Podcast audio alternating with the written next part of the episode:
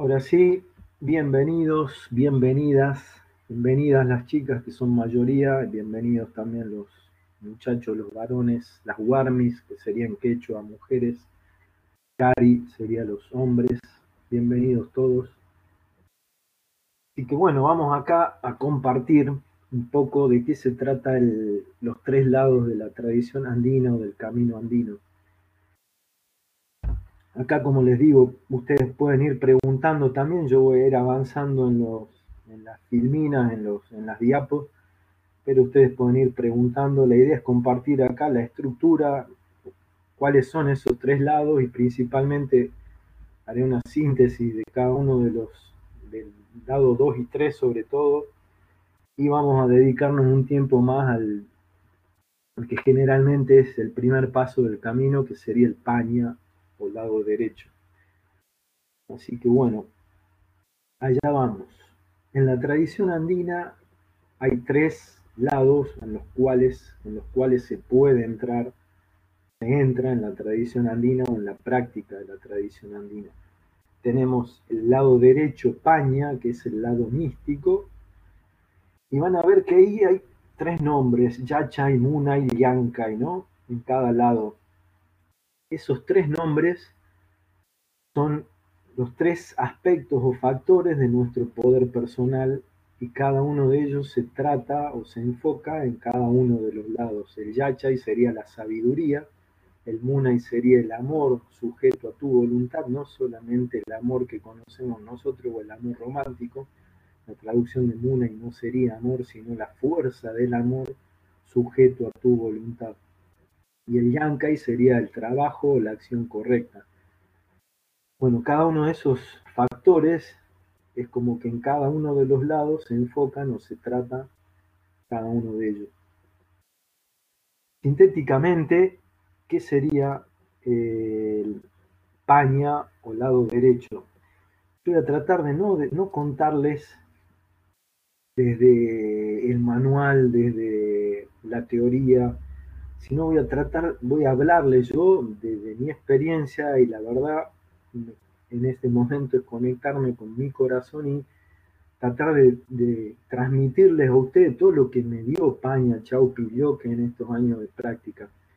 Yo les diré por ahí que Paña, miren, la verdad que, que, se los digo y ahí enseguida como que se me erizan los, los vellos ahí del brazo, la verdad que Paña para mí lo que sería es el lado de la tradición. Voy a ir acá. Me voy a saltar un par de diapos para que vean. Esa sería la estructura de nuestro campo de energía, lo que la tradición llama wasi, sería hogar. Según cómo estamos conformados nosotros, que sería nuestro wasi, nuestro hogar, la conjunción de lo que conocemos, ven ahí, ven esa esfera el, aura, que para los andinos sería el huasi, el, el popo, perdón, o la burbuja, el cuerpo físico, más acá alguien muy importante que muy poco se habla en, en muchos lugares, en muchos caminos de la tradición, pero que es fundamental la semilla del Inca. ¿Por qué les muestro esto? Porque van a ver que cada uno de los tres lados trabaja en tres ámbitos distintos de nuestro wasi, o en relación a nuestro wasi, a nuestro hogar, que sería wasi, como bien dice ahí, es la conjunción de cuerpo físico más burbuja, y el dueño de esa wasi, o el dueño de casa, sería la semilla o incamujo. Entonces tenemos burbuja, cuerpo, semilla.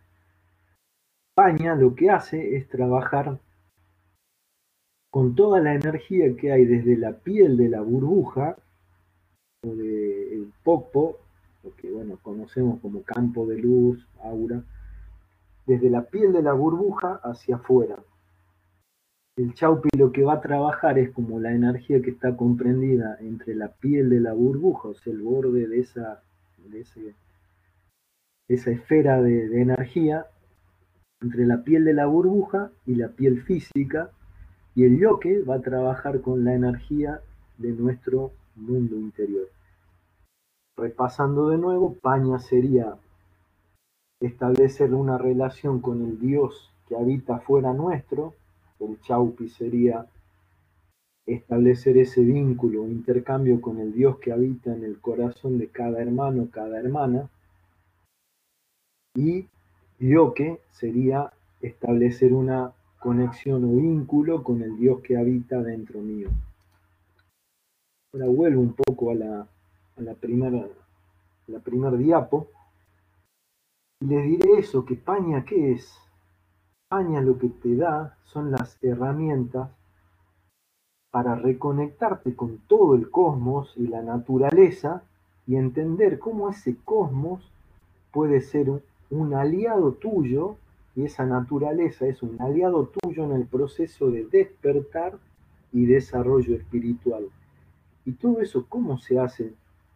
A través de unas prácticas muy sencillas pero muy potentes que te dan la llave de esa de esa conexión y, resignificar todo el rol que tiene la naturaleza. Esto es como una lectura mía, yo creo que por ahí el español cuando llegó a América y veía cómo los originarios intercambiaban justamente a través de ofrendas prácticas, despacho o lo que fuera, con, con ese Apu, con esa montaña, con esa Pachamama, ellos lo veían como una forma de adoración, pero no tiene nada que ver, o sea, es como realmente en esa ofrenda que se hace es como un intercambio con el cosmos, pero el fin último siempre es ese, tu despertar y desarrollo espiritual, y es de ese factor que yo les decía ahí, fundamental, que se llama semilla del Inca o Inca Muju, que sería la semilla del iluminado. Ya les contaré un poco más de eso. En el lado del medio, el Chaupi, lo que se hace es una serie de prácticas y conexiones energéticas con tus hermanos, o sea, entre, entre parejas empieza primero y después se va armando anillos donde se hacen conexiones cada vez más complejas para que tendientes a que a lograr construir en conjunto Munay. Literalmente lo que uno hace es fabricar Muna y fabricar ese amor y, sujetarlo a tu voluntad. Pero eso es lo fundamental también de la tradición andina. Cuando yo interactúo con el cosmos, interactúo con mis hermanos, no es solo quedarme ahí en el intercambio y en toda la experiencia que uno vive, experiencias la verdad que son sorprendentes, conmovedoras, pero eso, esa explosión de luz y color no es el fin último de la práctica. Eso también no hay que perderse, sino que el fin último de todo ese intercambio de energía que voy a tener con el cosmos, con mi hermano, en mi interior, lo que buscan es nutrir, regar y despertar esa semilla para que se desarrolle y se manifieste.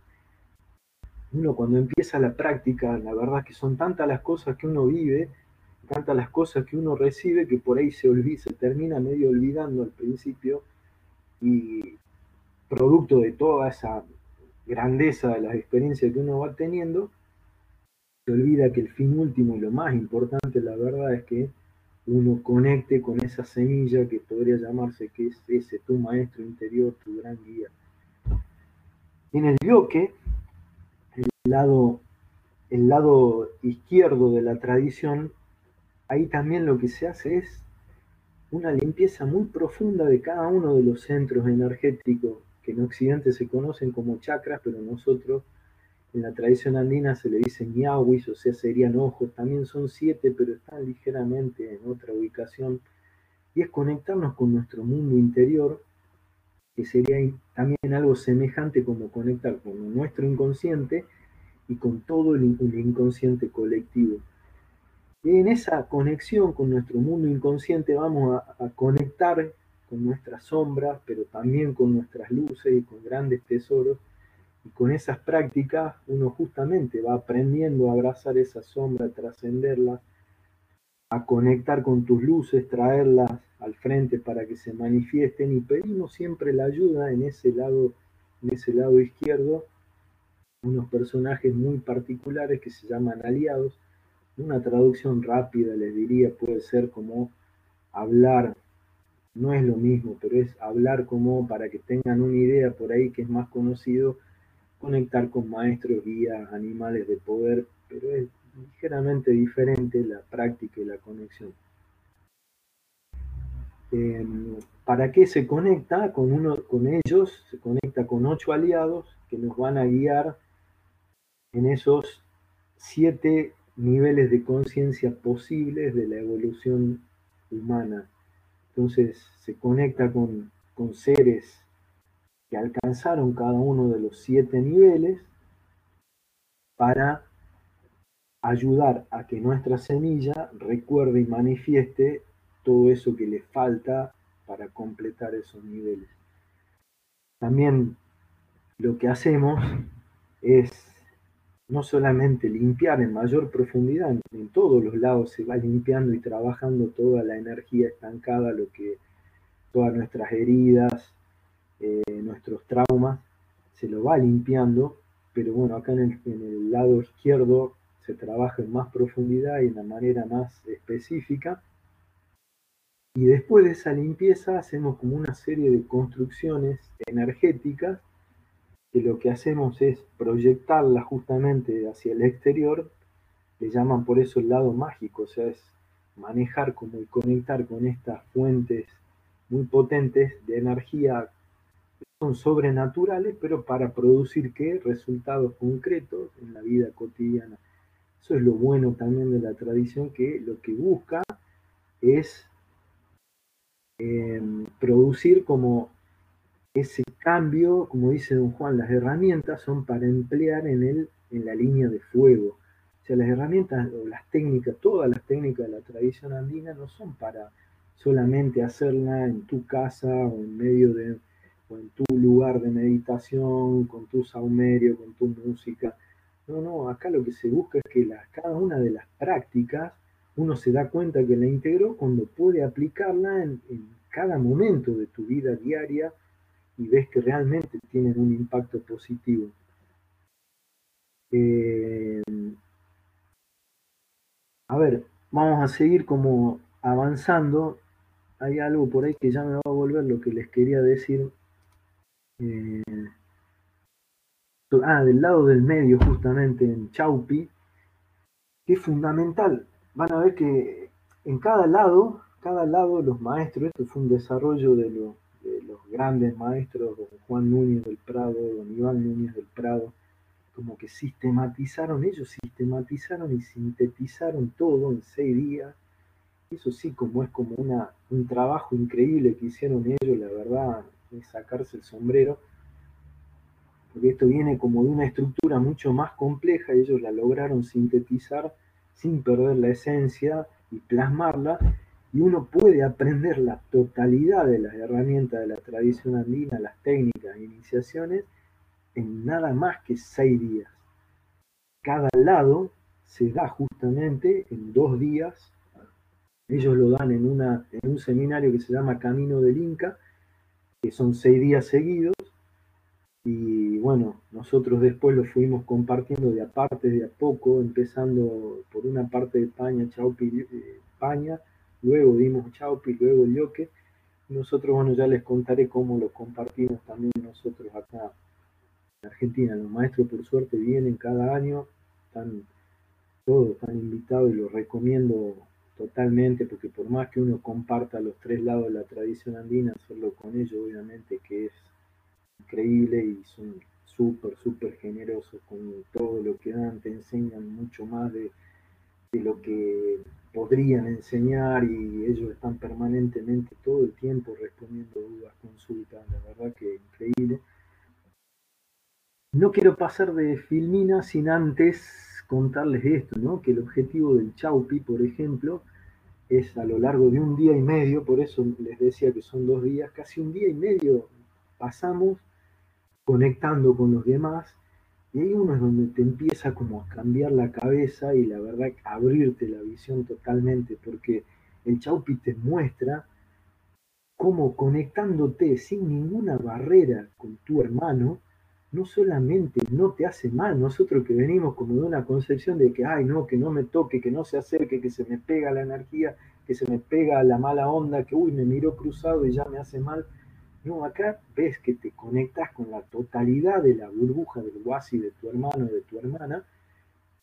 No solamente no te hace mal, sino que te hace bien. Y ahí te das cuenta realmente cómo todo lo que te falta a vos te lo da y te complementa tu hermano. Entonces, realmente es como súper importante entender eso que, no hay que caminar con tanto miedo, eso es lo que te dice la tradición, no hay que caminar con miedo, no hay que caminar con tantos mecanismos de defensa y de protección, porque ya les explicaré un poco ahora cuando hable del paña y de dónde viene eso, ¿no? Del lado derecho. Eh, en ese chaupi, como les decía, se construye, se alcanza el Hampimuna y ese Hampimunay o el amor que sana se alcanza solamente en conjunto. Miren también como la enseñanza que nos trae ¿no? ese Chaupi. O sea, solos no llegamos a ningún lado. La verdad que solamente uniéndonos con los demás podemos construir algo de un nivel superior que solo no podríamos jamás. Eh, y después alcanza como esa energía de un nivel, de una sutileza increíble, y con esa energía, con ese puro amor, se viaja por toda tu historia personal, sanando toda la historia, llegando al nacimiento, sanando la relación con los padres. Miren, por ahí los maestros, esto es un desarrollo 100% de, de, los maestros andinos, esto no es como una adaptación, un invento de los maestros nuestros, se trabajaba así. Esa técnica se llama Huachay o renacer, y después también no solo eso, sino que con esa energía, con ese Hampimunay, uno viaja hacia el futuro y enfrenta el miedo más grande que existe, que es el miedo a qué? El miedo a la muerte. Y enfrentando y resolviendo ese miedo a la muerte con una técnica que se llama Wanyui, Wachai la anterior, renacer, Wanyui, ver, eh, ver la luz. Voy a enfrentar el miedo más grande, que es el miedo a la muerte, y ese miedo constela alrededor todos los miedos. Entonces, al, trabajar con el miedo principal o mayor, empiezo a disolver también todos mis miedos. Lo interesante y lo, eh, importante es que realmente todas estas herramientas, Paña, Chaupi y Yoke, no solamente se pueden utilizar en uno mismo, sino compartirla con los demás y son, están orientadas a generar bienestar en uno mismo y también en los demás. Y no solamente eso, sino trabajar con personas, situaciones o con eh, en lugares también, no solamente con personas, sino también situaciones y lugares. Bueno, como les decía por ahí rápidamente, esto paña, nosotros lo damos hoy en tres módulos, o sea, módulo de cuatro horas la primera parte, la segunda otras cuatro y la tercera ocho. Yo después les cuento ahora paña, en qué se ve en cada cosa y ahí les contaré varias, varias cosas que no es solamente enumerarle un temario, les, explicaré algunas también. Y pueden ser no consecutivos esos tres módulos, ¿no? Se puede, pero primero hay que hacer la parte 1, la parte 2, en ese orden sí o sí, la parte 3. Haciendo la parte 1 y parte 2, no necesariamente la 3 de 8 horas, se puede hacer chaupi y se puede hacer yo que no hay que hacerlos en orden, pero lo mejor es como hacerlo, la verdad, como mi experiencia es hacerlos en ese orden, hacer primero paña, luego chaupi, luego yoke, y es como que uno le saca mayor provecho a todo, ¿no? A todo lo que va, porque cada se, se van como complementando cada uno de los lados.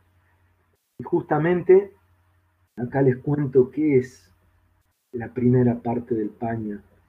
La primera parte del paña, generalmente en las dos primeras horas de esas cuatro, lo que se habla es todos los conceptos básicos y fundamentales que van a ver. Eh, en Paña viene mucha gente, mucha gente que hace un montón de tradiciones de, budismo, sonido, eh, reiki, mucha gente que hace reiki, mucha gente que es profesional y no hace nada, o sea, no es solo para terapeuta. Es como les decía justamente acá, es para entender que esto se aplica a todos los ámbitos de nuestra vida y cualquiera sea la profesión. Esto tampoco es una religión porque tampoco se te pide ni que sueltes, ni que cambies nada, ni que dejes una cosa, ni que te conviertas. Justamente eso es lo mágico de la tradición, que acá lo que se trata es de integrar. Es como, por traducirlo de alguna manera, esto no es, si bien es cierto, es un camino espiritual, no es, no tiene nada que ver con la religión, y es como practicar yoga, yo digo, porque vos si haces yoga no hace falta no importa qué religión tengas, podés practicar yoga, podés practicar tai chi, esto es más o menos lo mismo. O sea, no hace falta que cambies tus creencias para integrar estas herramientas a tu vida. Entonces, justamente el primer y gran concepto es ese causa y pacha que dice eso, causa y significa energía viviente y pacha significa cosmos. Y ahí viene también esto, ¿no? Que Pachamama no es madre tierra, sino que Pachamama es Pacha tierra, Mama madre, madre eh, Pacha cosmos, perdón, Mama madre es la madre cósmica. O sea que Pachamama es, es mucho más, es algo mucho más grande que el planeta Tierra. Pachamama sería todo el lado femenino del cosmos, el lado material y el lado espiritual y masculino sería el Pachatata, Taitanchis o Viracocha, eh, justamente es ese Pachamama, Pachatata, el lado espiritual o energía, el lado material, el lado femenino, el lado masculino. Los maestros andinos dicen eso, que todo es un mar de energía, un cosmos de energía viviente, y todo es energía. Y como todo es energía, hace falta solamente un concepto para trabajar, para operar dentro de ese mundo. Una sola palabra. Y esa palabra es intención. La intención es la que mueve todo el causa y toda la energía viviente. Y acá les muestro, no hace falta otra cosa, no hace falta un, régimen especial, ni comer carne, ni dejar de comerla, o sea, ni vestirse de una manera, ni hacer nada, nada más, o sea, para movilizar energía, dicen los maestros andinos, solamente hace falta una sola cosa que es, digamos, entrenar o trabajar en qué? Tu intención. Acá les muestro esto de, nuevamente, eh, cuál es la estructura de ese campo energético, como les decía, hay una, hay una burbuja, o popo, tu cuerpo físico y la semilla. Todo en el cosmos está interconectado. Y como también, como dicen los andinos, somos una gotita de ese causa y pacha que viene a este plano y se manifiesta como cada una de las cosas que existe. Como todo tiene un origen común y todo es energía, todo intercambia, hay un intercambio recíproco de energía y continuo con todo lo que me rodea. Y eso va más allá de si creo o no y si soy consciente o no. Esto es como la ley de la gravedad. Si yo creo o no creo en la ley de la gravedad, y a la gravedad no le importa mucho. Si yo no creo, no importa la religión que, tenga, no importan mucho mis creencias. Si yo me subo a un décimo piso y, y salto, no, no creo que cuente el cuento de más allá de mis creencias. Bueno, acá también, más allá de lo que yo crea o no, ese intercambio existe y esa ley que rige ese intercambio de energía es la ley o principio del aire. Y justamente de acuerdo, una traducción rápida y directa de la ley del Aini sería, para que lo entiendan, yo no soy católico, por ejemplo, les cuento esto así como dato, y practico la tradición andina, pero ustedes por ahí que la mayoría son de tradición católica, pueden entenderlo al AINI de una manera rápida y directa. Si yo les digo, ama a tu prójimo como a ti mismo, eso sería una traducción rápida, una explicación rápida del AINI. ¿Y qué va pasando? O sea, acá lo que es importante es entender que en cada conexión que estoy yo, en que intervengo, de acuerdo la honre o la deshonre esa conexión va a tener una consecuencia en toda esa estructura energética mía hay un flujo continuo de causa y de energía viviente que viene de ese causa y pacha, que de hecho me rodea todo el tiempo, estoy rodeado de energía viviente. Pero pueden imaginárselo así, como decía don Benito Corihuamán, que era el maestro de don Juan Núñez del Prado le decía, le contaba eso, cómo entender este, el AINI en función de este ejemplo, ¿no? El agua, imagínense que el agua es ese causa y pacha, ¿no? El causa. La energía viviente es el agua. El agua cuando fluye, le decía él, forma un río. Bueno, cuando la energía, cuando el causal fluye, eso se llama sami o energía fina. Pero a veces en ese río puede haber una obstrucción, alguien pone una piedra o cae una rama, cae un gran árbol y se origina como que un atasco en ese, en ese flujo del agua. Entonces, ¿qué pasa si se atasca ese flujo? Se empieza a generar como una zona donde hay, se pone más densa el agua, se empieza, empiezan a crecer bacterias, musgo, empieza a cambiar el olor, el color. Bueno, el agua se va estancando, se va pudriendo. Pero ¿qué pasa? Si yo rompo ese bloqueo de energía, el agua esa nuevamente se integra y río abajo, después de un tramo, el agua volverá a ser perfectamente natural, normal, sin todo el problema ese que tenía cuando estaba estancada. Bueno, esa energía estancada es lo que se llama jucha o energía pesada. Fíjense esto también, ¿no? Que para la tradición andina no hay lo que llamamos nosotros mala onda, no existe Fíjense que todo es agua, agua que fluye o agua estancada, o sea, todo es que, todo es causa y todo es vida. Entonces también dicen eso los maestros y uno, la verdad que eso es lo que más tiempo por ahí te lleva al principio, es como romper esa creencia tuya de que hay algo malo que hay que protegerse. dice, ¿cómo me voy a proteger aún de esa energía estancada si todo es vida? Pero bueno, la verdad que solamente la práctica, y eso es lo que viene acá cuando digo esto, ¿no? El yachay, la sabiduría. La sabiduría que te da el paña no es una sabiduría que, se, que viene de un libro, sino que viene fruto de tu experiencia. Y para hacer esa experiencia, lo que tenés que hacer es, como dice el maestro, puglia y el juego. Jugar. El maestro viene, te enseña una técnica y te dice puglia, puglia. Andá y jugá, andá y viví. O sea, no me creas lo que yo te digo, andá y si anda y ve qué te produce esa práctica y cómo esa práctica impacta en, tu energía y en tu vida. Entonces, eh, esa semilla del Inca acá es fundamental. Todas las prácticas, ¿qué va pasando? O sea, yo vengo, deshonro una conexión, voy a hacer, a ver acá voy a dibujar algo,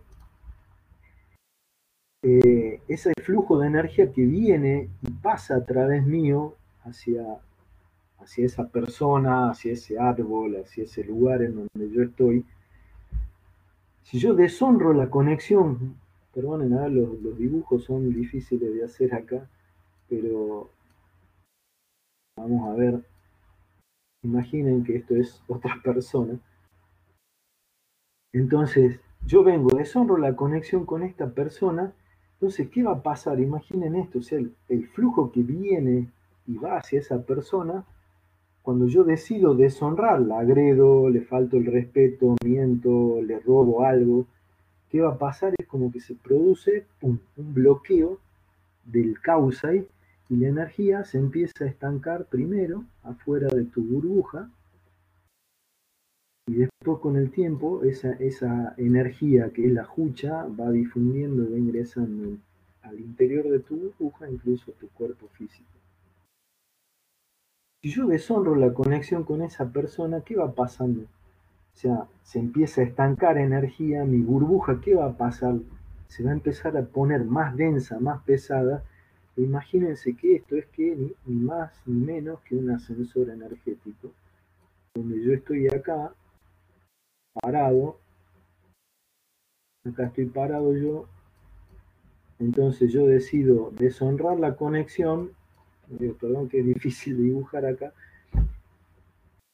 yo deshonro la conexión y ¿qué pasa? Deshonro mis relaciones, esa burbuja se pone pesada y es como que bajo de un, a un nivel inferior, o sea, en ese, por llamarlo, por explicarlo rápidamente, en ese ascensor como energético. Entonces, ¿qué va a pasar? Eso, esto también una frase increíble que aprendí de Laura Mikoski, que es la maestra, una maestra que tuve también en, otra escuela andina y es quien ahora trae a la Argentina a don Juan, a don Iván. Ella decía esto, ¿no? Mira el mundo que te rodea y verás la calidad de tu energía. Y es así, o sea, eh, si mi realidad no me gusta, mi burbuja es como un imán perfecto, o sea, y tiene una calidad de vibración X producto de esto que les cuento, o sea, deshonré muchas conexiones y voy a tener bastante energía estancada. Si las honro, esa burbuja tendrá otra cualidad, otra estructura, obviamente. Entonces, no me gusta la realidad que vivo, no es un problema del medio, es un problema mío, producto de todas esas veces que yo fui deshonrando la conexión y que me llevan a estar en un nivel determinado, ¿no? En esa en ese ascensor energético que les decía. Entonces mi burbuja, como es un perfecto imán, va a traer la calidad de energía afín a la calidad de mi burbuja. No te gusta el medio, no te gusta la realidad que vivís y no la vas a solucionar cambiándote de lugar, de pareja, de trabajo, de ciudad. Lo más probable, lo más probable es que vayas a otra ciudad, a otro lugar, otra pareja y los problemas que tenías con la anterior o los anteriores trabajos o lugares donde vivías sean los mismos. ¿Por qué? Porque vos no cambiaste. Entonces justamente vos decís, bueno, pero ¿qué, qué hago ahora si tengo todo este problema? No, no era consciente de ese intercambio de energía. Eh, ¿Qué hago ahora? Bueno, justamente eh, ahí vienen las primeras herramientas de la tradición andina que lo que van a hacer justamente, ahí es más o menos lo que le decía el punto 6, es cómo generamos eh, la energía pesada o la energía ligera y cómo eso repercute y determina la realidad que vivimos. Entonces el problema, tenemos ese problema, bueno, ahora cómo lo solucionamos. La tradición andina no es la única, la única tradición que tiene justamente herramientas que te permiten cambiar la calidad de tu energía o de tu burbuja. Si reciben Reiki, lo que hacen justamente es cambiar esa estructura, Magnify Healing, Vortex Healing, sesiones de chamanismo, eh, yoga, tai chi, o sea, hay un montón de maneras de ir limpiando, eliminando, transformando esos bloqueos, suavizándolos.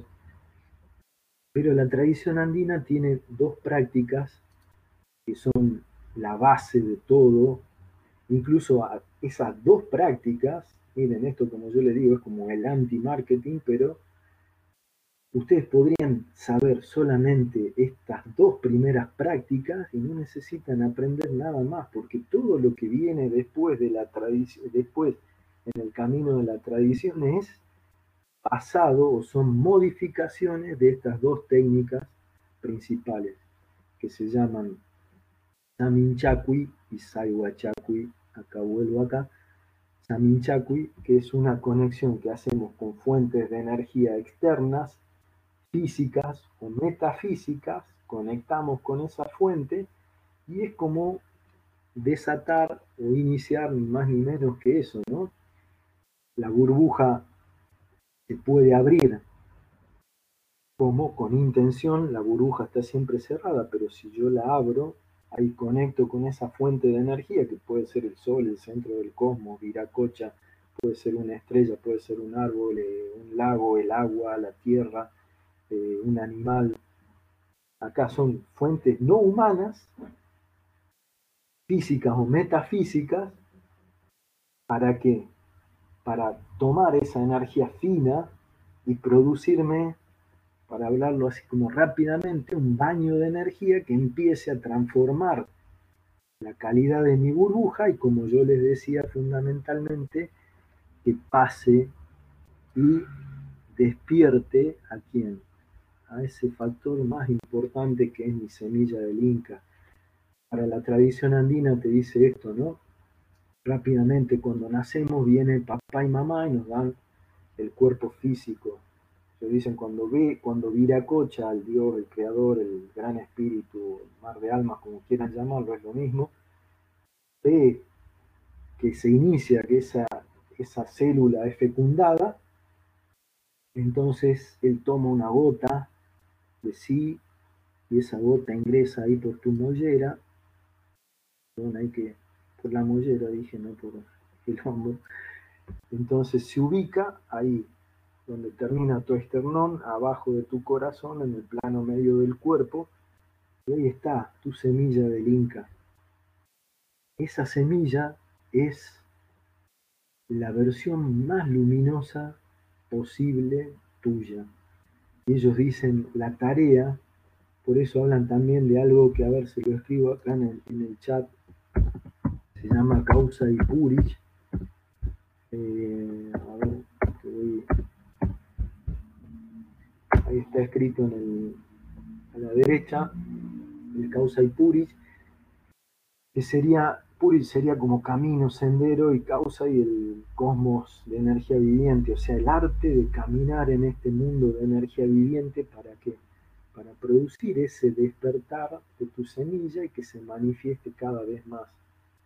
Entonces ellos te dicen, eso no es una opción que vos tenés, es una obligación que tenés. ¿Y por qué?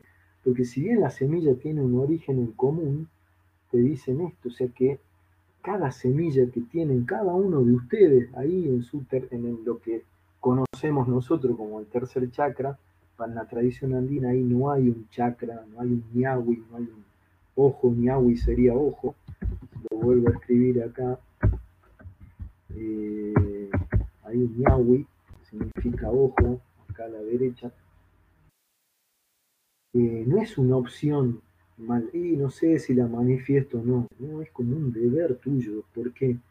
Porque si vos no manifestás eso que está ahí, que es único, todo el universo se pierde de algo que nadie más lo tiene. Y miren eso también como te cambia totalmente la visión, porque entendés, realmente no tiene sentido competir con nada ni con nadie porque ¿por qué voy a competir? ¿Por qué voy a querer ser como el otro? Si yo tengo un tesoro tan grande como ese otro que veo afuera y al que yo quiero imitar. O sea, y aparte, eso que yo tengo va a nutrir a cada uno de mis hermanos y hermanas cuando yo lo comparta y a medida que yo lo manifieste. Por eso es como importante y qué es lo que produce que esa semilla se despierte y se manifieste, bueno, ese, ese pasar, ese continuo, ese flujo de energía que pasa por la semilla, es conectar con esa fuente de energía, traerla sobre mí y conectarlo con la Pachamama, que es fundamental, es central, la Pachamama, para la alegría acá de, como decía, del, de todo el público femenino, que es siempre el más numeroso, es fundamental, o sea, yo creo que no se puede pensar en ningún proceso de transformación, de sanación, eh, si uno no está conectado con la Pachamama, es como que es imposible que ese camino de transformación sea un camino orgánico y gentil. Uno se olvida de la Pachamama. Es central y fundamental. Bueno, esa sería la primera práctica que va a generar fundamentalmente bienestar y me va a ayudar a soltar todas las cargas, los pesos, mis heridas. Y eso también cuesta un poco al principio. Lo que hago yo es soltar toda esa jucha, toda la energía estancada, como bien lo muestra acá, gracias a Cecilia que nos pasó los, los dibujos, porque nosotros generalmente, bueno, ya después les voy a contar cómo está conformado el grupo con el que compartimos los talleres, pero el gran dibujante acá es Ramiro Velasco, pero dibujamos siempre en, los talleres, no tenemos como, lo vamos como explicando, y Ramiro, que es un gran dibujante, lo va explicando y dibujando, pero no tenemos como apuntes también en ese sentido, como que también respetamos la tradición, es como más oral. Eh, igualmente cuando vienen a los talleres no hay problema, ustedes graban, sacan fotos, eso y se llevan las fotos. por ahí y por ahí no tenía una foto de, algún dibujo. Este está más, está muy lindo y bien prolijo y muy, muy bien hecho acá que lo hizo Cecilia. Em, y la segunda práctica fundamental es, yo con la primera práctica establezco una relación, un, un se llama, abro un intercambio recíproco con el cosmos, conecto con esa fuente de energía y se la comparto la Pachamama, y a la Pachamama le ofrendo toda mi jucha. Y ustedes dirán, uh, pero es feo, ¿cómo le voy a dar toda esa cosa ahí densa, pesada, todas mis heridas, mis traumas, mi, historia, todo como lo feo de mi historia? Pero créanme que uno después eso también lo va entendiendo y comprendiendo con la práctica, como les digo, ese yacha y esa sabiduría que te va llegando es solamente producto de la práctica, no de libros. Esa, esa comprensión te la da la práctica, no, no, no sirve estudiar de la manera en que estudiamos nosotros, es como otra manera en la que uno va integrando y alcanzando esa sabiduría. Y ahí te das cuenta que realmente parece loco lo que les voy a decir, es un tesoro, tu escucha es un tesoro. Y yo traduciéndolo así rápidamente, créanme que es así, o sea, vieron que la biodecodificación ahora está como muy en boga y es muy difundida y es una técnica fantástica, eso también lo digo. Y te dice por ahí, algún maestro te dirá, mire, no te preocupes cuando tenés algún conflicto, un problema, porque la solución está al lado. Bueno, yo les diré, llevándolo al plano andino, imagínense que esa, esa jucha, esa herida, es como una esfera acá en tu, ese trauma que tenés, es como una esfera ahí de jucha que tenés, bueno, créanme que, no sé, el trauma X de tu vida, créanme que en el centro es como una especie de ostra. Si bien puede ser una esfera ahí de jucha, de mala onda, de energía estancada, créanme que en el centro ahí se logra extraer energía con la tercera técnica y uno lo que interpreta de eso es que esa, ese núcleo, ese centro, esa perla, es la solución de tu conflicto. O sea que acá la solución del conflicto no está, no está afuera al lado, sino que acá está adentro. Y lo, lo, increíble de la tradición es que te da la herramienta para lograr conectar con esa fuente de sabiduría y extraer toda esa, toda esa sabiduría y la solución de ese conflicto que viviste en definitiva, ese conflicto o esa esfera de jucha que se forma es porque uno en ese momento no logra entender qué es lo que te pide la vida o qué es lo que te trae, lo que te enseña la vida en ese momento. Entonces uno como que no lo entiende, lo rechaza y esa también es otra manera como de, generar jucha. Cuando me llega algo y yo lo rechazo. También cuando genero jucha, ¿ven? me llega algo y lo rechazo, ¡pum! Jucha cuando yo tengo algo, sé algo y no lo comparto, lo retengo, pum, escucha. Esas también son otras dos maneras como de estancar energía. Eh, a ver, vamos a ir volviendo acá al temario. Bueno, y eso sería lo que se aprende en, la en el primer día, miren, o sea, solamente haciendo las primeras cuatro horas del camino andino, que también eso lo hicimos, como lo estructuramos ahí con Ramiro, Cecilia, que son los, compañeros con los que damos el camino, ya al final los, presento. Eh, vimos eso también, que como la gente justamente no conoce, uno si les dicen paña, y yo les digo, y querés venir a un paña, y ustedes me dirán, pero ¿a qué? ¿A dónde? Claro, no, no está todavía difundido, no se conoce todavía los tres lados en quechua encima. Pero entonces dijimos, bueno, por ahí lo que tenemos que hacer es presentarlo en menos horas, entonces la gente ve, conoce en cuatro horas, en un tiempo relativamente corto, una inversión también pequeña, uno ve de qué se trata el tema y si te gusta, seguís a lo largo de esos de esas dos partes más del paña y de esos dos días del chaupi del lado del medio y dos días del yoke del lado izquierdo, y eso lo pueden hacer cuando ustedes quieran y como les digo, con quien ustedes quieran, ¿ven? Entendiendo eso, ¿no? Realmente lo vamos viviendo, es vivir lo que uno va aprendiendo y acá no hay que competir, acá hay que entender que mientras más sean los que dan el camino, la contribución a que haya un cambio de conciencia a nivel global va a ser más rápido. O sea, acá no hay que pelearse por alumnos ni por nada por el estilo. O sea, eso también sería deshonrar ese, ese AINI y estancar energía, ¿no? Lo bueno es que estas técnicas, como les digo, el Saminchaku o la técnica 1, que le decimos ya nosotros porque les cuesta por ahí retener los nombres, ejercicio 1, que dicen ahí A, y ejercicio 2 le llamamos Saiwachakui, que se llama el ejercicio 2, el de obtener la energía de la, de la pacha. ¿Qué pasa? Cuando yo hago el ejercicio 1, suelto toda la energía estancada y es la Pachamama la que hace ese proceso de transformación, como lo hace cuando, lo hace cuando, cuando eh, yo le doy compost a la Pachamama, la Pachamama en qué lo transforma, yo le doy algo que está, perdón la expresión, está podrido, es algo que no huele bien, no se ve bien, ¿y qué hace Pachamama? Luego de un tiempo lo transforma en qué? En humus, en tierra fértil, en la tierra más fértil que hay. O sea, yo le di algo que, entre comillas, no servía y ella lo transforma en algo súper productivo. Bueno, si imagínense si hace eso con lo físico, con la energía nuestra, es casi instantáneo el proceso.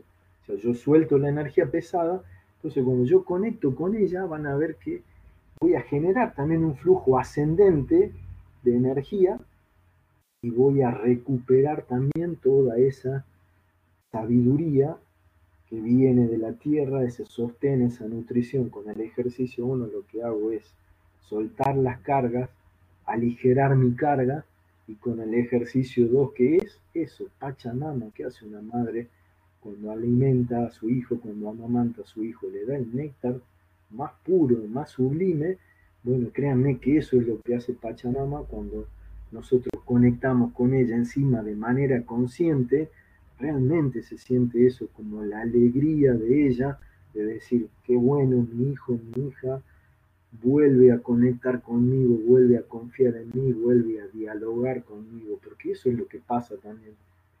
Yo continuamente cuando me conecto con todo lo que me rodea, con estas técnicas del paña, como les decía, la reconexión con el cosmos y entender cómo ese cosmos ¿ves? me va a ayudar a transformar mi realidad energética, a despertar mi semilla y cada vez expresarla más.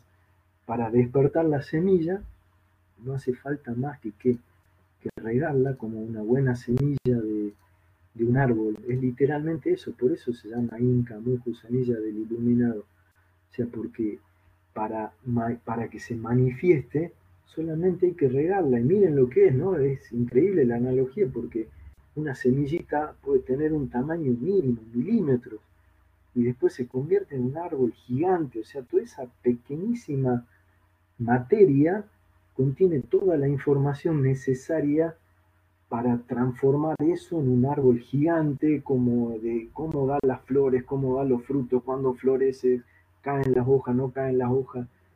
Y eso es lo bueno también y lo lindo de la analogía. Ese árbol no tiene miedo. Ese árbol no duda de la abundancia del universo y no sufre ya sabe que todo lo que tiene, todo lo que va a necesitar para ese proceso de desarrollo, lo va a tener siempre a disposición. Me un poco en ese paña, en esa parte 1 del paña, empezar el camino de recordar todo eso. Por eso, como digo, uno no viene a aprender, sino a recordar.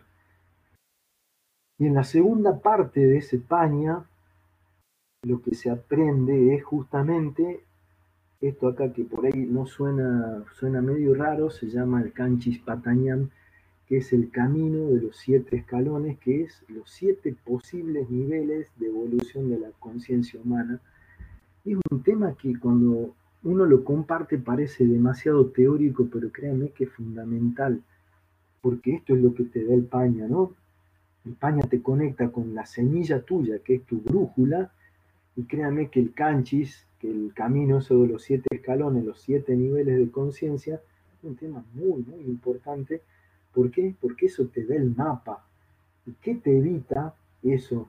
Porque en el yoke, si yo entro directamente al yoke, van a ver que, como les dije, es el lado mágico y uno empieza a hacer cosas que son como sorprendentes. Pero si uno no tiene esa conexión con la tierra, si uno no está bien plantado en la tierra, si uno no sabe no conectó con su esencia y no sabe dónde está parado, que eso es lo que te da el canchis, ahí se puede producir esa inflación, esa, esa conciencia que se infla y yo me creo algo que no soy me termino ¿qué? perdiendo y si hay alguien que me sigue lo termino también extraviando esa, a esa persona.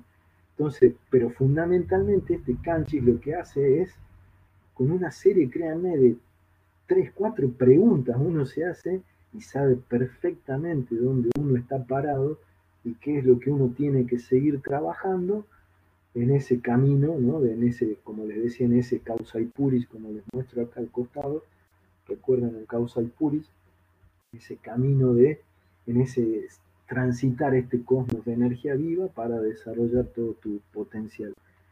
Y en esta tercera parte lo que se aprende también es una técnica que se llama Hucha y que es una técnica que, como dicen los maestros, ellos entrevistaron una gran cantidad de maestros, pero era contado con los dedos de una mano lo que sabían esta técnica, como dice don Iván Núñez. Eh, Samin Chaco, o sea, ejercicio 1, ejercicio 2, es para niños espirituales.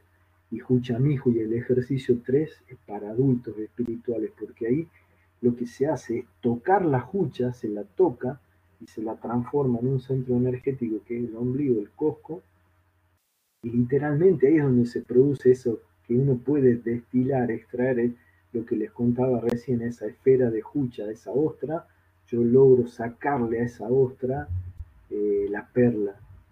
Y con esa perla, eh, miren eso, ¿no? Acá y después, primero uno tiene resistencia, obviamente, a tocar la jucha, uh, la mala onda del otro, la, herida del otro.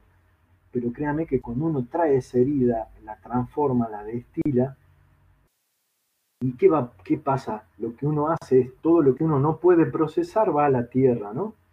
Va a la Pachamama, uno se lo ofrenda a la Pachamama y uno sí, siempre, siempre logra extraer algo más sutil, el Sami, dentro de esa esfera de Hucha, la energía fina dentro de esa energía estancada, y esa energía viene, sube, toca nuestra semilla y se la devuelvo a la persona, o la puedo quedar también, eso es indistinto, pero ya el solo hecho de que esa energía toque, recuerden esto, energía que es información.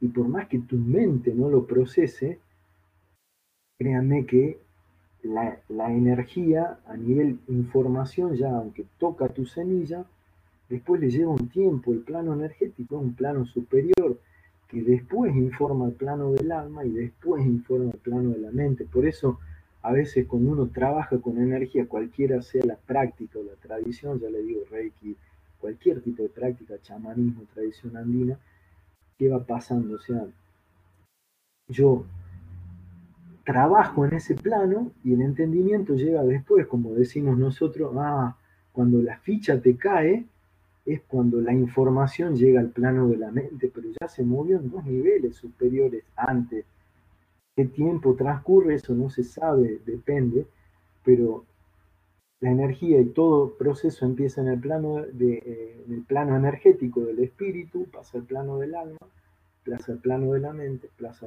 pasa al plano físico. Entonces créanme que porque aun cuando uno no lo entienda, ya la transformación empieza a ocurrir. El entendimiento, cuando el entendimiento llega, es porque ese, ese espiral de información llega al plano de la mente pero no es que recién ahí empieza a operar, ya viene operando antes.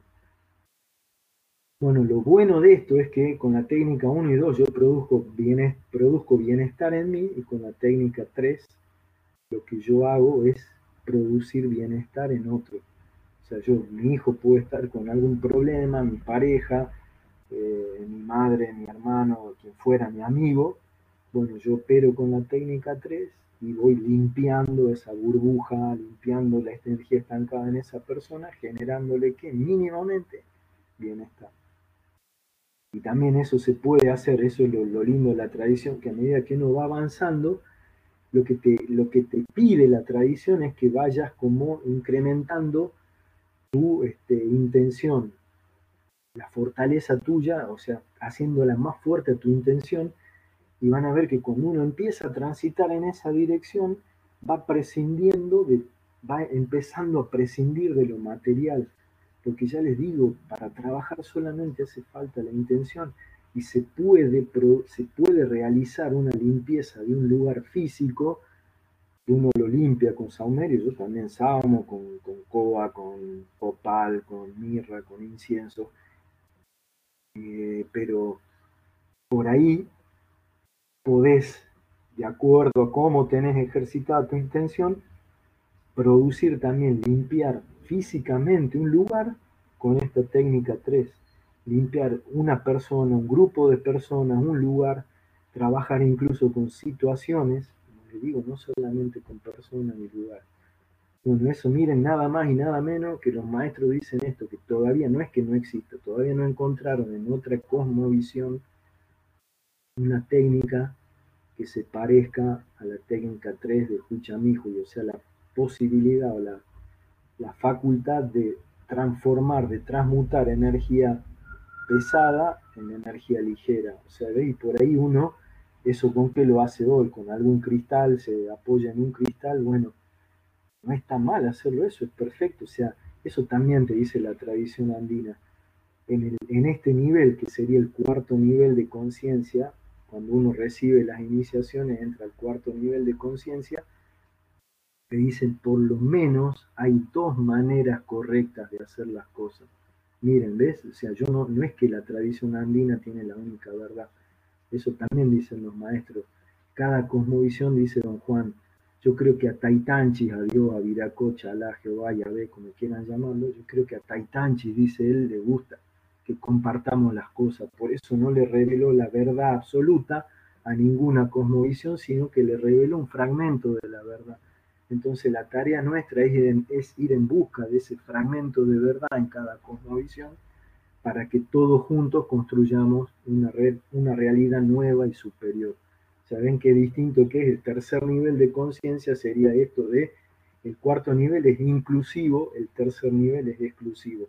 El tercer nivel puro dice, yo tengo la verdad y todos están equivocados. Ah, y este que no entra en mi, en mi estructura, en mi sistema de creencias, ah, vos no, no, compartís mi sistema de creencias, trato de convertirlo. O sea, deja todo eso, ¿ves? Yo me pararía en tercer nivel si le digo, ah, no, si quieren venir a tradición andina tienen que dejar lo demás. Nada que ver, yo le estoy diciendo todo lo contrario, yendo a ese cuarto nivel y decirle, no tenés que dejar nada de lo que haces para integrar estas prácticas a tu vida. Entonces, en tercer nivel, al contrario, te dice eso, o sea, yo tengo la, yo soy el dueño de la verdad y todos los demás están equivocados. Y eso es lo que nos lleva hoy, lamentablemente, el promedio de la población mundial está en un tercer nivel de conciencia y eso es lo que genera los conflictos, los enfrentamientos. Ah, ¿no te querés convertir? Bueno, entonces, ¿qué pasa? Pum, van y genera un conflicto, guerra, muerte, enfrentamiento. O sea, el cuarto nivel, que es este camino andino, te propone obviamente todo lo contrario, entender que tu hermano en ese chaupi tiene algo que yo no tengo, entonces yo voy y me conecto y te comparto todo lo que yo soy, tomá, te lo doy. Y vos compartiendo todo lo que sos, porque esa va a ser la manera en que mi semilla se vaya completando y manifestando y potenciando. Bueno, esa sería la segunda parte del camino andino, del Paña, y la tercera parte, eh, lo que se hace es como profundizar, incrementar, meternos como más en profundidad en ese proceso de intercambio de energía que es la ley del AINI, y ahí lo que se hace también es como un, un protocolo como muy muy lindo que es como un protocolo de relaciones personales y humanas, y como yo digo, si ese protocolo se compartiría y se extendería, realmente no tendría sentido el machismo ni el feminismo, porque ahí entendemos eso, ¿no? Es conectarse, decir, wow, se alcanza una calidad de integración entre, se arman así dos grupos, un grupo de hombres, un grupo de mujeres, se va haciendo una serie de prácticas hasta que las dos energías se integran. Y cuando se logra esa integración, decir, Dios mío, si estaríamos conectados desde este lugar todo el tiempo, qué distinta sería la realidad, no tiene sentido ningún tipo de enfrentamiento y obviamente que el hombre respetaría absolutamente a la mujer y no daría lugar y no, no generaría esa necesidad por ahí de ustedes de, de como pararse en otra y reclamar por sus derechos, porque ya los respetaríamos y ya los, los, los respetaríamos nosotros los hombres sin necesidad de ningún planteo de nadie. Si también nosotros los hombres comprendiéramos todo desde otro lugar, yo creo que la llave te la da esta práctica que justamente las relaciones se llama Masintin Yananti en el protocolo. Y ese también protocolo uno sirve para, para conectarse en todas las relaciones personales. Y ahí lo que se aprende también en esa tercera parte es eh, esta, esta práctica, de la, práctica del ejercicio 2, se aprende a hacer una, una conexión grupal y generar una columna grupal para enviarla a una persona, lugar, situación que necesiten toda esa fuerza, nutrición, sostén de la, de la Pachamama. Ahí también se reciben los dos primeros ritos de linaje, eh, la primera conexión con el linaje, perdón, eh, se reciben los dos, los dos primeros y las dos primeras iniciaciones, nos conectamos con el linaje de Cosco, con todo el linaje de maestros, eso también es característica de una escuela de, o de una práctica de cuarto nivel, sabemos el linaje con el que nos conectamos, eh, ser inclusivos, no exclusivos, y, también esa es la característica del cuarto nivel, que conocen el ejercicio 3 o ese Huchamihui. Y la primer, el primer Karpai o iniciación se llama Aini Por ahí tiene un nombre parecido a uno de los ritos de Munaiki, pero no es, no, no es lo mismo, no tiene nada que ver. Y justamente acá lo que se hace es, es, muy breve, eso también es lo que tiene la tradición andina, son intercambios muy breves. El Aini Karpai, o sea, toda la ceremonia en cada persona nos lleva más de un minuto. Pero créanme que lo que se siente ahí es increíble, ¿por qué? Porque en ese rito justamente Aini es intercambio recíproco, Karpai, ¿saben qué es? Poder personal.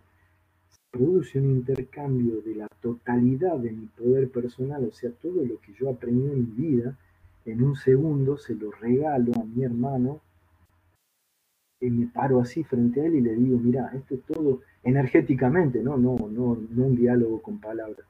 Digo, mira, esto es todo lo que yo aprendí en mi vida, toma, lo regalo y después uno hace lo mismo. Y la verdad que es increíble porque uno se da cuenta de decir, wow, esa alma viene de un viaje y de todo un aprendizaje, viene y me entrega, me regala todo eso que sabe, todo eso que aprendió.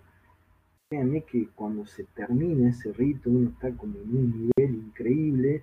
Y ya le digo, las prácticas para ser potente no tienen que ser largas, sino que eso también es lo fantástico para mí de la tradición, ¿no? Que prácticas que son simples, cortas, fáciles, uno alcanza con una profundidad como increíble. También ahí se reciben los dos Karpai en ese tercer día, que ese es todo un día completo ya. el otro el Misha Chakui, que ahí es donde nos vinculamos con el linaje ese que les mencionaba antes, el linaje de Cosco o Wasau, y realmente este es un camino de autonomía, porque ven, eso también sería pararse en cuarto nivel. En tercer nivel te va a decir un maestro, no, yo tengo la conexión, vos querés conectarte con el linaje, tenés que hablar conmigo, pero yo soy el dueño de la conexión. Alguien que practica cuarto nivel, como es lo que proponemos nosotros, es decir, mira, vos a mí no me necesitas más, como te dice don Juan, el mejor maestro, el que produce un maestro en el menor tiempo posible. O sea, yo no quiero un súbdito, yo quiero un par al lado mío en el menor tiempo posible. Ese sería el objetivo de alguien, no lo digo por mí, sino el objetivo de alguien que, comparte la tradición andina, porque es, también uno sabe eso, si yo no tengo que competir con nadie en ser mejor o, mejor, tengo que ganarte a vos en ser mejor maestro de la tradición. Pues sabemos que en la medida que todos compartamos, cuando cada uno dé un paso y lo comparta con, el con los demás, se va, va a a proveer o a procurar que todos más demos como ese salto, ¿no? No solamente él. Entonces ahí lo que se hace es conectar con el linaje de maestros y ahí se aprende también, es, en esas dos prácticas que son súper breves, se aprende como toda la esencia del trabajo energético en general, cómo es la conexión, cómo es traer la energía, cómo es proyectar la energía, y es mucho más más simple de lo que uno se imagina y mucho más potente de lo que uno se imagina. ¿Quién te da la llave? Esos dos carpay que son muy breves, pero como les digo, muy potentes. Y ahí mismo lo que se forma en ese, segundo carpay, que es el Misha Chakui, es uno fabrica, por decirlo de alguna manera, o se hace de su primer cuya. Cuya sería un objeto portador de energía ese objeto puede anclar, fíjense que digo objeto, no digo piedra, generalmente aquellos que conozcan saben lo que es una cuya y uno lo asocia a piedra, pero no, una cuya puede ser cualquier cosa, cualquier cosa que uno quiera, cualquier objeto se puede transformar en una cuya, en ese objeto portador de energía, que puede estar anclado en ese objeto, un linaje de maestros, la energía de un lugar o un aprendizaje de tu camino. Entonces ahí uno aprende justamente eso, ¿no? Cómo anclar energía, cómo proyectar energía, eh, cómo evocar, cómo traer, cómo revivir niveles de energía que alcanzamos muy alto en un momento, cómo revivirlos en cualquier momento a voluntad cuando uno quiere, o sea, y para un fin específico que puede ser distinto en cada momento. Ahí lo que se hace es construir la milla, no se hace otro taller, la milla sería ese paquete ritual, esa, ese altar personal que vieron que es como un paquetito con un, textil bien característico. Eh, ahí se lo construye, no se hace otro taller aparte y ahí ustedes también lo que hacen es, eso lo como, también fue como una propuesta nuestra, de que ustedes eh, generen su segunda cuya o todas las que quieran. Ahí le pedimos que traigan objetos que son importantes traen su paño, su textil, que puede ser cualquier paño, no tienen que ser solamente ese paño andino que venden en Cusco, no sé dónde, sino que eso también, o sea, uno va, va entendiendo que la mesa, el otro día una persona me pregunta, ¿y dónde consigo los tres paños? Y está bien, o sea, cada escuela tiene su manera de armarlo, pero yo que vengo de la escuela de don Juan Núñez, que también hice con, con Alberto Villoldo, en ningún momento no exigían como que la mesa tenga X cantidad de paños, que no está mal, ya les digo, nada está mal, o sea, recuerden, hay dos maneras correctas mínimo de hacer las cosas. Pero la idea justamente de este camino andino es como que hay que entender que lo material es simbólico y que no es imprescindible. puede ser mi primer textil de la mesa andina o de la milla, era un retazo de, de paño negro que compré acá en la retacería a tres cuadras de mi casa y bueno, después sí conseguí el textil después de un par de años y el textil que tengo ahora que fue una amiga que me lo trajo de Perú, pero bueno, pero no es imprescindible y ahí aprenden a armarla y a tenerla y después bueno, también con la mesa se hacen trabajos, ¿no? Eso lo enseñamos como el lado izquierdo. Em, ahí también aprendemos a hacer una, una ceremonia de despacho que es como ese sacramento andino, que es como la manera de dialogar con el cosmos y abrir esa reciprocidad, abrir ese ciclo de Aini con el cosmos. O sea, ¿qué te dice el Aini también? Para dar, para recibir, yo tengo que dar primero. Entonces yo le doy, me conecto con ese Apu, con esa Pachamama, le doy esa ofrenda, o sea, toma, esto es lo que yo te puedo dar en la medida de mis posibilidades, te hago este pedido y ahí el cosmos, el universo responde en la medida de sus posibilidades, que obviamente es mucho mayor que la nuestra.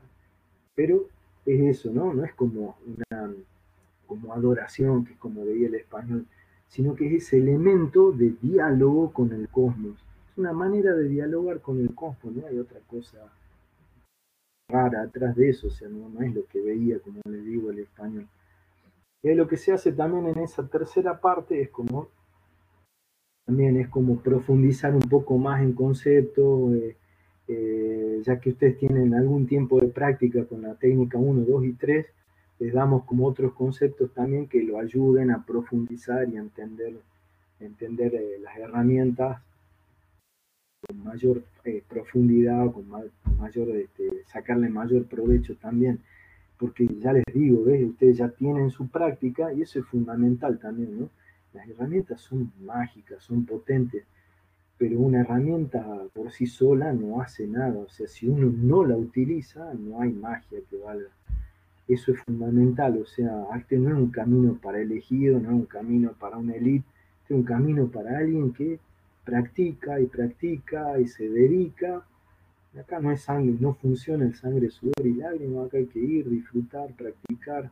Y a veces eh, las herramientas no producen el efecto que uno quiere, ¿por qué? Porque no sirven, no saben por qué es, porque uno no tiene el nivel de conciencia todavía para llevar a la herramienta a su máxima expresión. O sea, imagínense, yo no sé tocar la guitarra, alguien me da la guitarra, Yo no le voy a sacar sonido a esa guitarra, sonará cualquier cosa, pero que eso significa que la guitarra no sirve. No, lo que sí, lo que significa ni más ni menos es que yo no sé tocar la guitarra, no que la guitarra no sirve. Agarra, viene eh, Atahualpa Yupanqui y le hacía llorar la guitarra y le sacaba un sonido increíble. ¿Pero por qué? Porque tenía la práctica y el entrenamiento que no tengo yo con la guitarra. Bueno, con las herramientas, cualquiera sea, Reiki, Magnify Killing, Bote Killing, chamanismo, si uno no practica, no hay magia. Esto es un arte. El arte, como en todo arte, la maestría se alcanza ¿cómo? Con práctica. Acá no hay secreto, es practicar. El que pinta, pinta el primer cuadro y le sale un desastre. Y, y Van Gogh, Dalí, no creo que el primer cuadro haya sido espectacular. Son espectaculares, obviamente, lo mismo que Mozart, las primeras composiciones y eran buenas, pero no tan brillantes como las últimas. Entonces, bueno, esto es ni más ni menos que lo mismo, pero trabajando, que trabajamos nosotros, no con, no con óleo, no con partitura, sino con qué? Con energía. Así que bueno, eso es más o menos el paña al lado derecho de la tradición. Miren, en una hora me pasé de tiempo, les pido disculpas, pero bueno, era en una hora más o menos conté.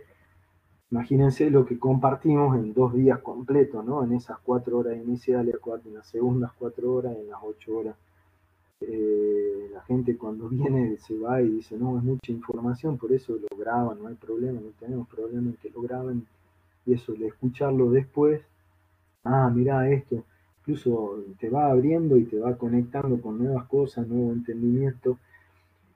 Y quienes compartimos el camino andino es como una unión, una fusión, justamente una integración, ya que es cuarto nivel, se trata de eso, de integrar eh, una, como un centro, una escuela, por decirlo de alguna manera, de, este amigo y amiga Cecilia Wenz y Ramiro Velasco, que ellos denominaron a su espacio los siete ojos, y Coricancha, que sería el espacio nuestro, eh, con el que conformo yo con, con Gabriela Gutiérrez, mi esposa, y bueno, yo, Alejandro Raimundo, que sería yo quien habla.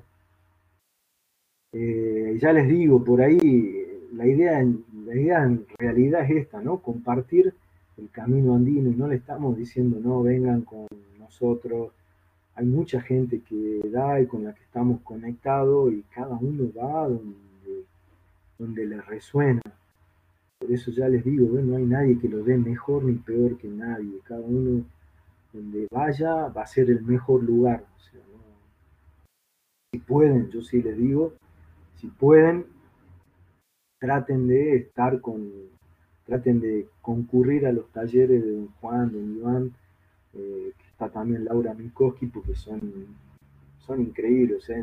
Imagínense que son maestros que estuvieron con la última generación de maestros andinos como notables, y realmente es como un tesoro que no hay que perdérselo, ¿no? Y son, son, tienen una generosidad, una humildad, son un libro abierto. O sea, vayan cuando puedan, vayan con don Juan, don Iván Vean, hay un montón de videos también de ellos en YouTube.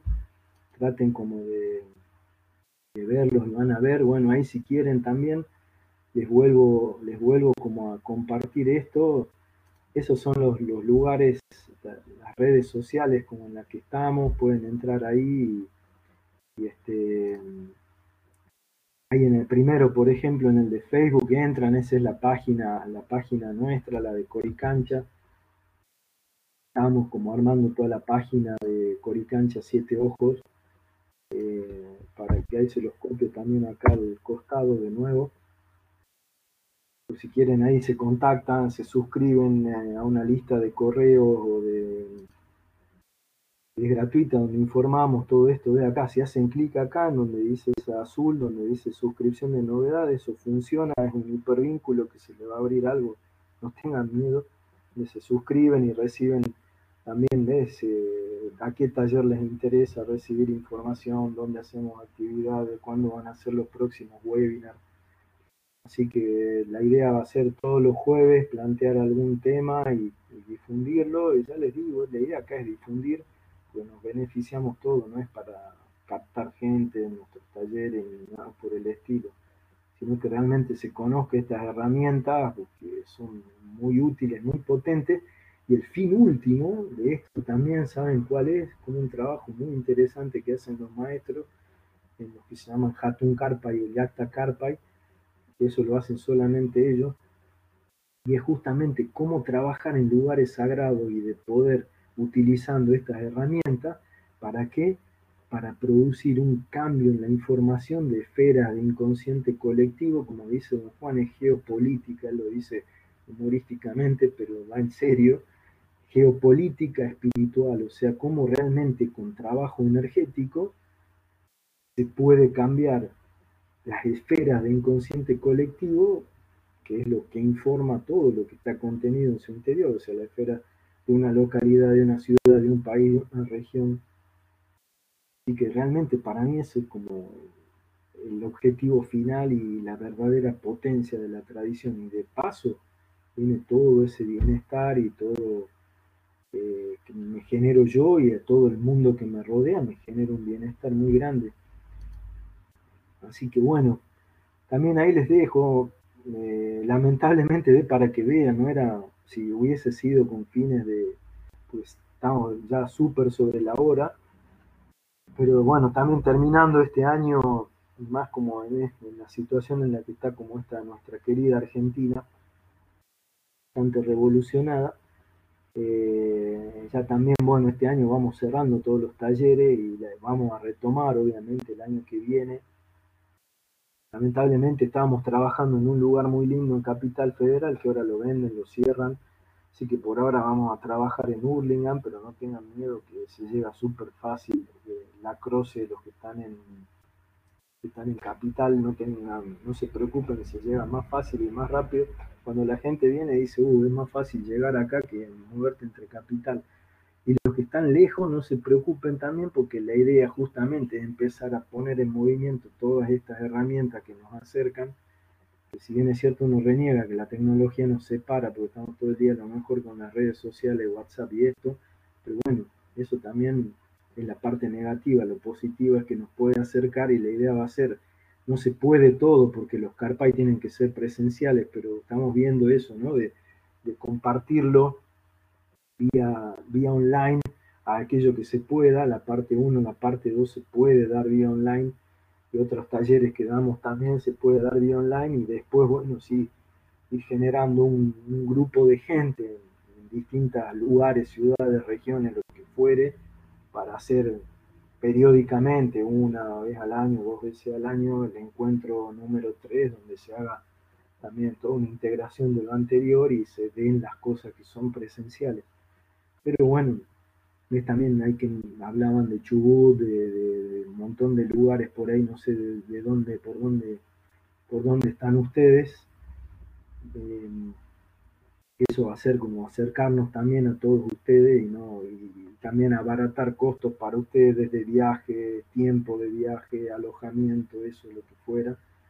Entonces simplificar eso. Bueno, el lado del medio y el lado, el lado del medio sí o sí es presencial, no hay forma y eventualmente el yo que se podría dar no presencial, pero bueno, tiene una, pasa que tiene una, un carpa y una iniciación que tiene que ser presencial.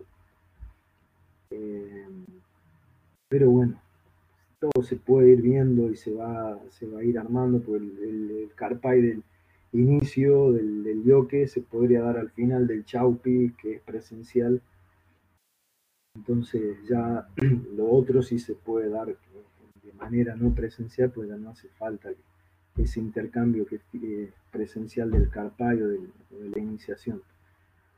Bueno, este 29 es la última fecha que tenemos en el año para la parte 1, para la parte 1, esas las primeras cuatro horas acá en Hurlingham. Después tenemos la oportunidad, también la última oportunidad, de hacer la parte 1 en zona sur en este año, el 6 de octubre. Acá veo que anda, que anda Lala presente, nuestra querida hermana Lala, que es quien nos invita ahí a Banfield con Nati. Así que estaremos Dios mediante el 6 de octubre compartiendo las cuatro, las cuatro primeras horas y bueno, y después ya el, si va a ser este el último taller en Capital de la parte 2 el 6 de octubre, en ese horario, y la parte 3 el 7 de octubre todo el día también ahí en Villurquiza. Y cabe la posibilidad, todo va a depender, la verdad, de ojalá que de la gente que se sume allá, porque bueno, también la, sabemos cómo está como la, situación. Lamentablemente, por ahí la gente, obviamente, por un tema económico y también un tema de, que uno no tiene por ahí la, tranquilidad como para conectarse con esas cosas en medio de esta turbulencia. Pero bueno, ojalá que se pueda concretar ahí en Santa Fe, ahí daríamos la parte 1 y 2 el 14 de octubre. Parte 3 quedará para otra oportunidad. Pero bueno, veremos. Así que finalmente, no importa Flavia si llegaste tarde, porque lo voy a, esto está grabado, así que después lo voy a compartir, lo pueden ver, lo pueden ver en el mismo link que usaron para entrar ahora, pueden entrar ahí y eh, van a ver que más tarde o mañana va a decir abajo grabación y pueden ahí poner, va a decir podcast o audio, pueden escuchar. Y si no al lado dice presentación, van a ver la presentación así tal cual con el chat al costado. Así que lo pueden revivir 15 días, está disponible la presentación. Después de 15 días yo subo el audio porque es como que se borran en, el, servidor. Esto ya les digo, es un sistema gratuito, puede usarlo cualquiera, cualquiera está muy bueno como herramienta. Después esto es código abierto Así que simplemente generar una cuenta y uno puede generar distintas salas y va a tener esa sala las grabaciones 14 días y después los, los, como los administradores podemos descargar el audio, no la presentación, que eso es lo que después les comparto con ustedes. Ya les digo, por ahí yo di otras webinars, ya los voy a subir ahí, este también va a estar disponible pronto. Así que bueno, muchísimas gracias a ustedes por estar, por escuchar lo que por ahí está bueno también para mí, se quedaron, se quedaron todos los que estaban, no se fueron yendo, o sea que también me da la pauta que por ahí les, interesó todo el contenido. Si alguno tiene alguna pregunta ahí más, me la hacen. Y si no, muchas gracias y estaremos en contacto. Estén ahí, si se suscriben de nuevo acá a, la lista, a la lista de correo. Eh, pueden, eh, van a recibir las novedades de los próximos webinars que, tengamos, ya les digo, acá en este que les dejo acá. Así que bueno, bueno, eh, muchas gracias Laura. Sí, la verdad que ya les digo, eh, es lo que les repito, o no es para que hagan con nosotros, pero la verdad que toda la gente que hizo España, sobre todo, es como el lado estructural, le llaman también de la tradición, lo que hacen, van a ver es que hay mucha gente con la que estoy en contacto que no enseña tradición, porque la idea tampoco es que todos enseñen, pero te da otra perspectiva y te permite entender tu práctica desde otro lugar y es como que la se integra, ¿ven? Y se potencia, la práctica que hagas se potencia. Y créanme que le da eso, le da un entendimiento totalmente, una nueva perspectiva a la práctica que haga, sea Reiki, sea lo que sea. Gente incluso que hacía psicología clásica, eh, miren, les cuento estas cosas.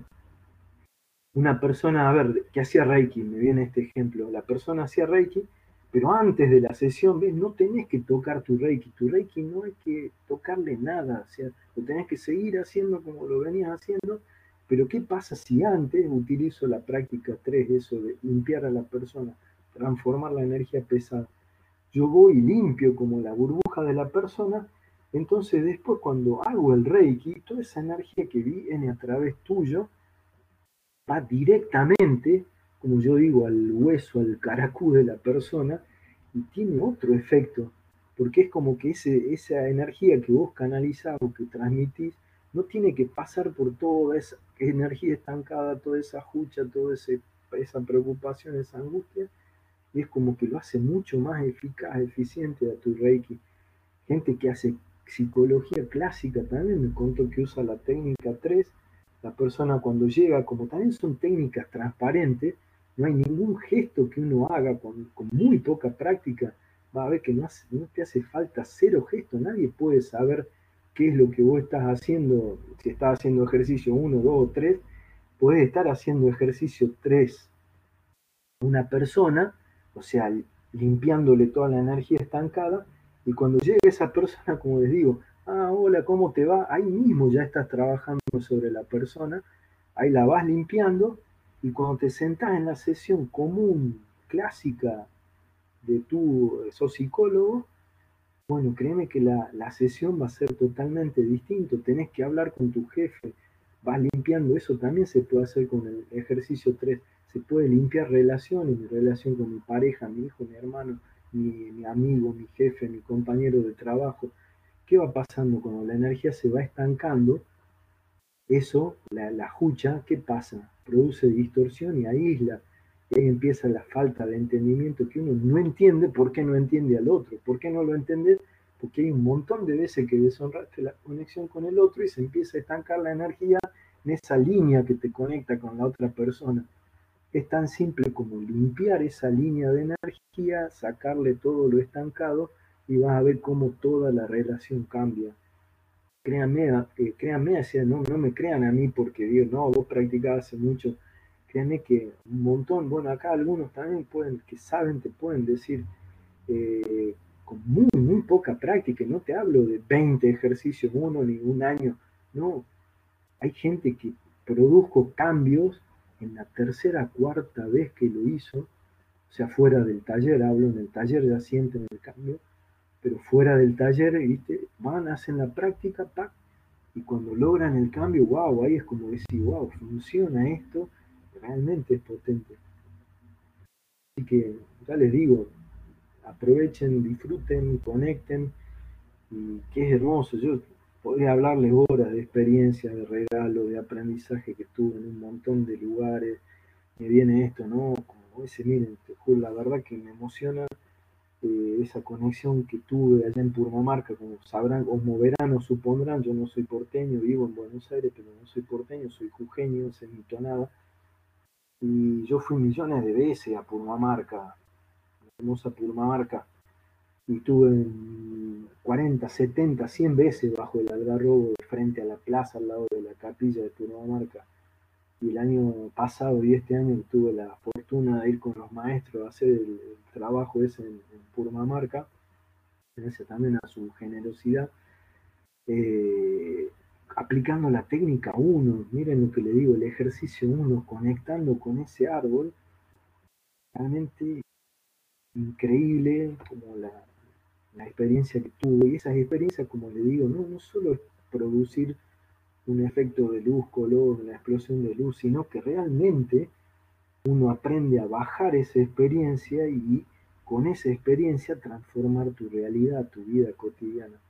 Y eso es lo que yo fui descubriendo en todo este tiempo de práctica de la tradición, que realmente, además que te producen bienestar, tienen la facultad o la capacidad de transformar toda tu vida la vida tuya y de quienes te rodean.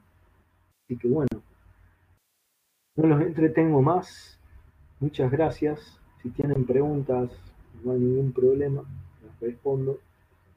Y estamos en contacto hasta un próximo webinar o encuentro. Y bueno, y también eso les pido a ustedes, si tienen algunas dudas, consultas, las envían a la página y hacemos un webinar. Ahí me están llegando por ahí muchas consultas de un tema que no es tradición andina pura, sino no es la línea de don Juan y don Iván Núñez, sino más la línea de Villoldo, que esa línea la comparte también, que es Munaiki, pero Munaiki, como yo digo, más eh, los Carpay no se cambian, son exactamente los mismos, pero lo que sí cambia es la manera de abordar y entender esos procesos con todas estas herramientas de los tres lados. Y este, bueno, ahí ya me...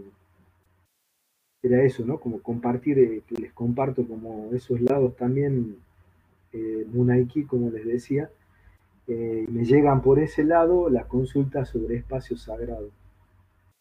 Cómo se abre, cómo se trabaja, qué es el espacio sagrado. Así que por ahí lo que hago, voy a hacer también muy pronto un webinar gratuito, abierto, de qué es el espacio sagrado y cómo se trabaja y cómo se va cambiando el trabajo cuando uno va fortaleciendo esa intención y prescindiendo de lo material, cómo va trabajando, cómo se puede ir operando en ese espacio sagrado.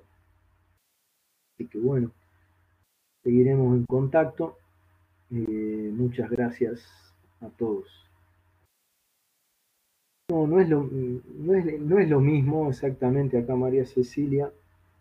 El chamanismo, el chamán es como que en, la tradición andina hay, una, hay un linaje de maestros y hay un maestro que es quien te transmite la enseñanza. En cambio, en el chamanismo es más una conexión personal, individual, que tiene que tiene ese chamán justamente que baja la información no a través de un humano, sino a través de esa conexión espiritual que él tiene con ese mundo invisible. Como dicen, el chamán es quien conecta ese mundo visible con el, mundo invisible con el mundo visible, pero no, generalmente no tiene un maestro que es como el místico de esa, de esa tribu, de esa comunidad. Pero no, esa es la principal diferencia. Uno no tiene maestro, eh, la tradición andina sí sería chamanismo sería más la, cosmovisión. De hecho, Gabriela, mi señora, trabaja chamanismo transcultural y es como el chamanismo que viene de todo Oriente, eh, Asia, el norte de Europa, norte de América, que es también como distinta la forma de, trabajo de la, tradición. Digo, ella tenemos un linaje, tenemos maestros, y que esa sería como la diferencia.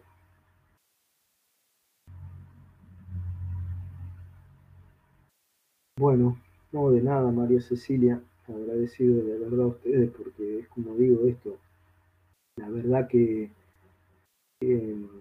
no tiene toda nuestra búsqueda, todo nuestro aprendizaje, obviamente que nos sirve a nosotros en nuestro camino espiritual, pero realmente cobra otro sentido, tiene otra dimensión cuando uno lo comparte, porque realmente eso también te dice la cuando uno yo doy realmente, cuando uno comparte el conocimiento, el conocimiento es distinto a lo material, cuando uno reparte lo material se reduce, cuando uno reparte, cuando uno comparte conocimiento se multiplica.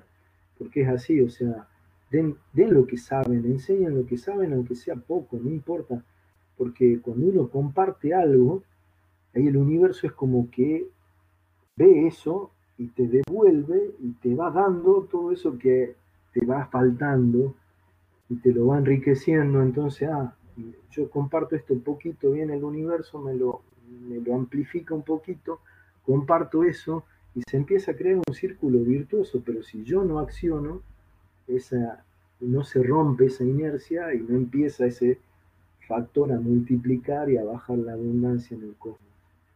Todo, totalmente, todo es lo que uno aprende, pero no, no por el libro, ¿me entienden? Eso es lo lindo de la tradición. Este pasa por el cuerpo, uno realmente entiende que todos tenemos, ustedes tienen algo que yo no tengo.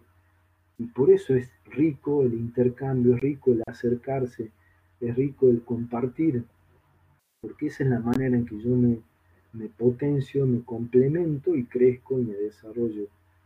Eh, si yo me quedo, si yo no comparto, es lo que les decía en el dibujito, es como que si yo este, me quedo con todo eso ahí, me cierro y me voy estancando y me voy quedando.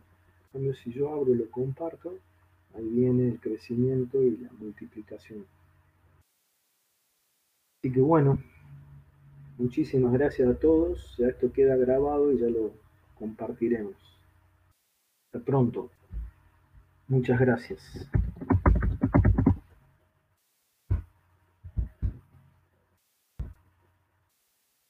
Seguir practicando el aire.